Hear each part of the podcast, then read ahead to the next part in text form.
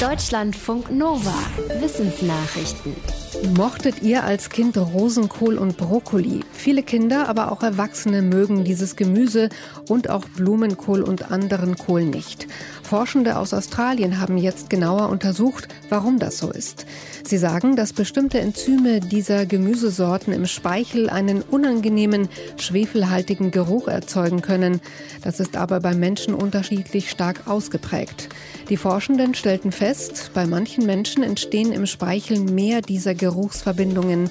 Sie gehen davon aus, dass es etwas mit unserem Mikrobiom im Mund zu tun hat, also dem Zusammenspiel aus Bakterien, Genen und dem Stoffwechsel. Denn Kinder hatten eine ähnliche Konzentration der Geruchsverbindungen wie ihre Eltern.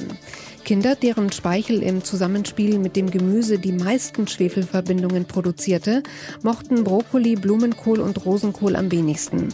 Bei den Eltern war das allerdings nicht so. Die Forschenden vermuten, dass sich Erwachsene irgendwann an den Geschmack von Brokkoli und Rosenkohl gewöhnen.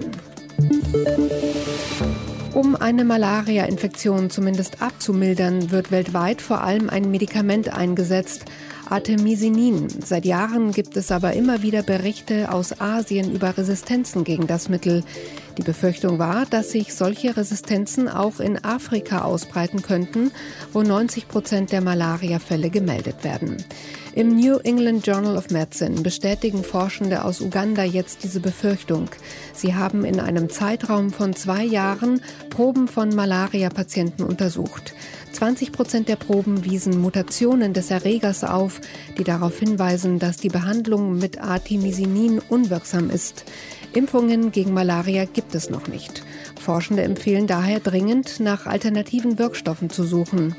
Jährlich erkranken mehr als 220 Millionen Menschen an der Krankheit, die durch eine Stechmücke übertragen wird.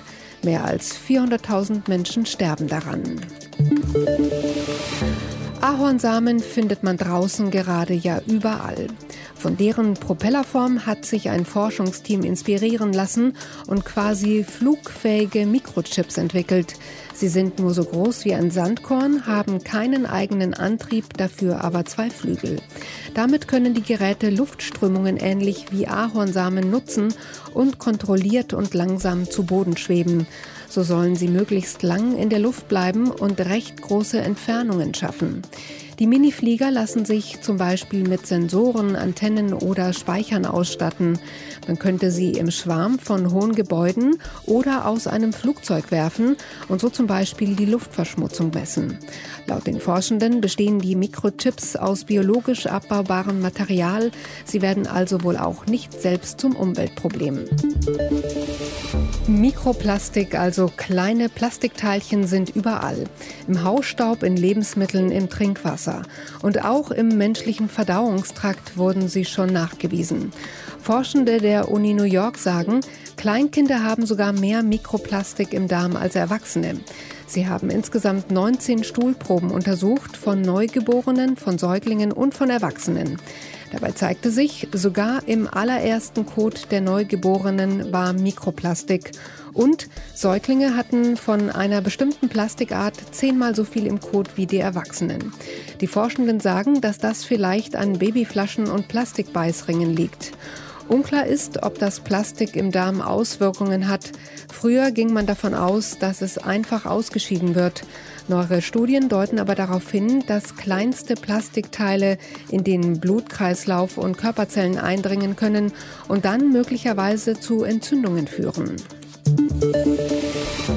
Inselhopping klingt nach Touristenspaß, aber so wurde in Polynesien vor hunderten Jahren Insel für Insel besiedelt. Im Fachmagazin Nature beschreibt eine neue Studie, wie das genau passiert ist.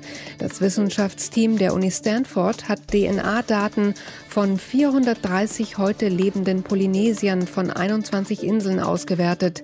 Demnach begann die Besiedelung von der Insel Samoa aus um das Jahr 830.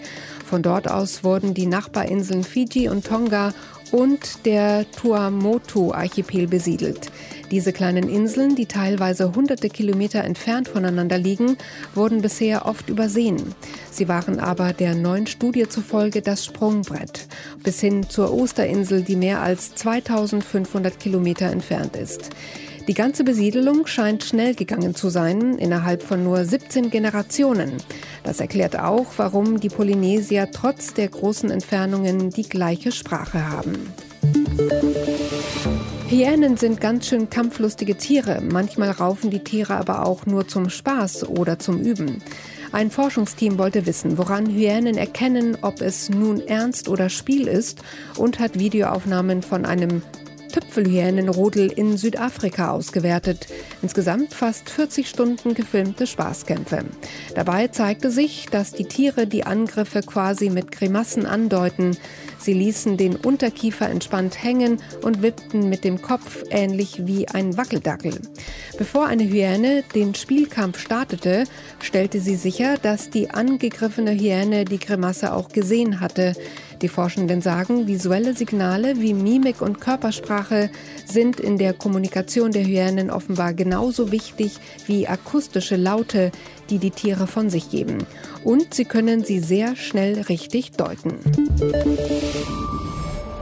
Deutschlandfunk Nova